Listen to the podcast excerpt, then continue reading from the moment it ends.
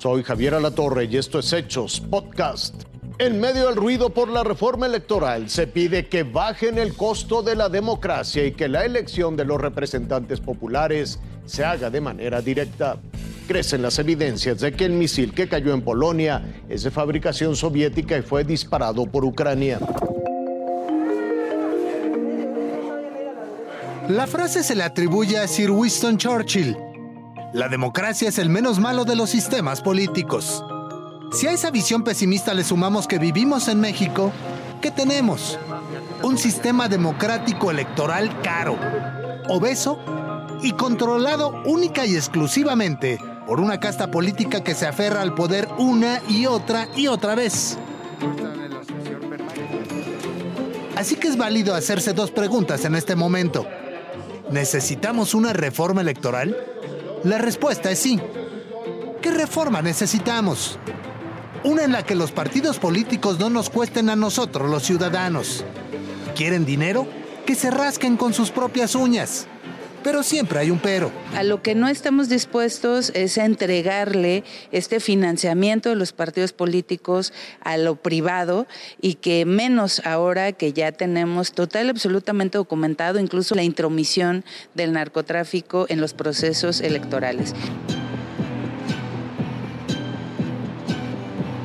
Necesitamos una reforma electoral que abarate el costo de las elecciones, que tape ese barril sin fondo que son los partidos políticos, y de paso que levante la canasta de los huevos de oro a esa burocracia dorada encarnada en el INE y en el Tribunal Electoral.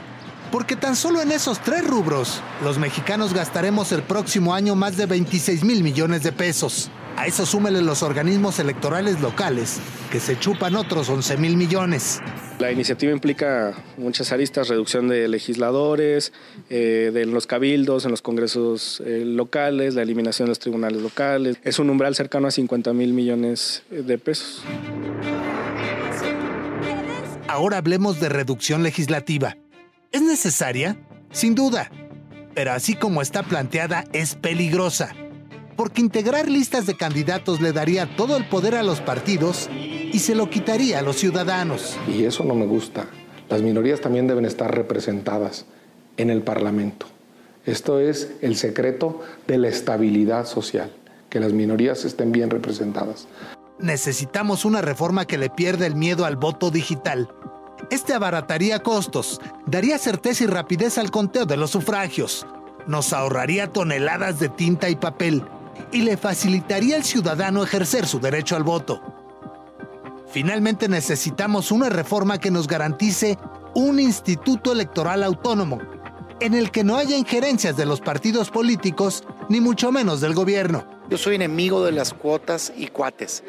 Que el Congreso los elija me parece correcto. El, el Congreso es la ciudadanía representada un organismo que se encargue de lo que se encargan todos los demás organismos electorales del mundo, organizar elecciones y contar votos. No un instituto que esté más pendiente de lo que puedan o no decir los actores políticos, ni tampoco que gaste miles de millones de pesos en monitorear spots. Así que la última pregunta es, ¿todo esto sería posible?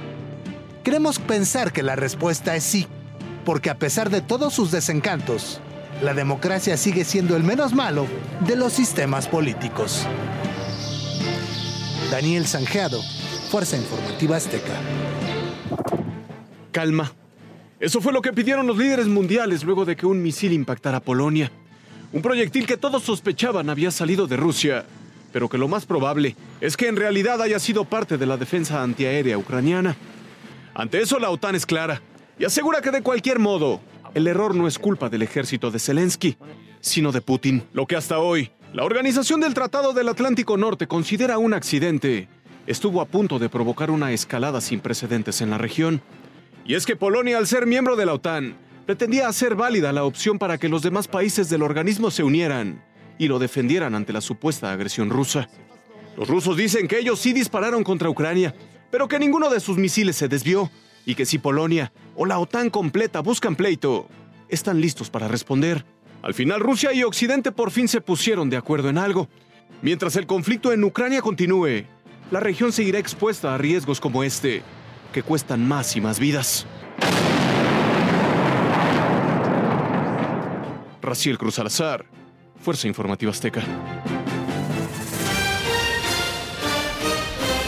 Hasta aquí la noticia, lo invitamos a seguir pendiente de los hechos.